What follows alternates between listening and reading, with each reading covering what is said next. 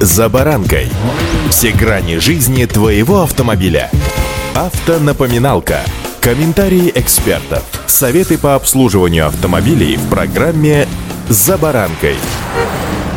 «Сам погибай, а товарища выручай». Вы наверняка слышали такое выражение. Причем с самого моего детства это был настоящий девиз дружбы. Готовность прийти на помощь товарищу ценой собственных интересов, не более. Зима, морозы, дохлый аккумулятор. Вот вам и проверка дружбы или желание прийти на помощь вообще совершенно незнакомому человеку. С вами за баранкой Александр Карпов. Здравствуйте.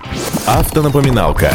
Конечно, стоит понимать, что разрядиться аккумулятор может на любом автомобиле, особенно если за ним не ухаживать. Но это тема другой передачи. Сегодня о том, когда вы или не вы, но кто-то уже встрял. И если кто-то просит вас прикурить, помните, что здесь попасть может и тот, кто вызвался помочь. Для начала стоит отметить, что в инструкциях к автомобилям нет ни слова про прикуривание других автомобилей. Да и как прикурить свой автомобиль сказано далеко не во всех руководствах по эксплуатации. Некоторые марки запрещают при прикуривании касаться корпуса автомобиля, другие требуют перед данной процедурой обязательно пускать мотор машины донора. Еще один нюанс. При отключении батареи на машине доноре, чтобы ее бортовая электроника уж точно не пострадала, обязательно собьются индивидуальные настройки, хранящиеся в оперативной памяти. Возможно, ошибки в блоке управления, а также временные ограничения в работе отдельных функций или даже целых систем, которые придется в дальнейшем адаптировать с помощью определенных манипуляций. Иными словами, тому, кто помогает, тоже может в дальнейшем понадобиться помощь. Поэтому давайте еще раз вспомним несколько простых советов, которые помогут избежать серьезных проблем. Прежде всего, не пытайтесь запустить многолитровый дизельный двигатель замерзшего внедорожника или микроавтобуса от маленькой легковушки. Его штатная батарея изначально не рассчитана на чрезмерные токи, поэтому повышенную нагрузку может попросту не выдержать выдержать.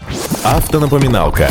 Для начала осмотрите провода, если они не ваши. Снаружи они могут казаться солидными, а вот на самом деле провод в них бывает очень часто небольшого сечения, а объем придает пышная изоляция. Такие сгодятся только разве что для длительной подзарядки подсевшего аккумулятора, а вот стартерный, то есть пусковой ток в несколько сотен ампер они пропустить не смогут. Сначала раскалятся, а потом попросту сгорят. Это неэффективно, да еще и небезопасно. Какой провод цеплять первым, плюсовой или минусовой? Ну, согласно законам электротехники, разницы нет, а вот с точки зрения безопасности есть. Если сначала подключить минусовой провод, то любое касание плюсовым проводом кузова или двигателя будет равносильно короткому замыканию. Поэтому сначала соединяем плюсовые клеммы. И тогда никакие случайные касания не страшны, если только случайно не уронить минусовой провод точно на плюсовую клемму. Нельзя заряжать аккумулятор легковушки от грузовика. Стоит отметить, что система современных автомобилей очень чувствительна к резким скачкам напряжения. Подобный способ подзарядки автомобиля за счет аккумуляторов другого автомобиля, конечно, связан с рисками. Так от перепадов напряжения коротких замыканий электроника может дать сбой или даже вообще выйти из строя. В данном случае лучше всего вызвать специалиста, который придет на место остановки и возобновит бесперебойную работу двигателя. Если уже посадили штатную батарею после многочисленных включений стартера, мотор так и не запустился, то не стоит напрасно разряжать еще и аккумулятор автомобиля донора. Ищите причину неисправности. Возможно, заглючила сигнализация, или вода в бензобаке превратилась в ледяную кашицу и просто закупорила приемную сеточку топливного насоса. Впрочем, вариантов, конечно, здесь может быть масса, но осторожность в данном случае не помешает. И если вы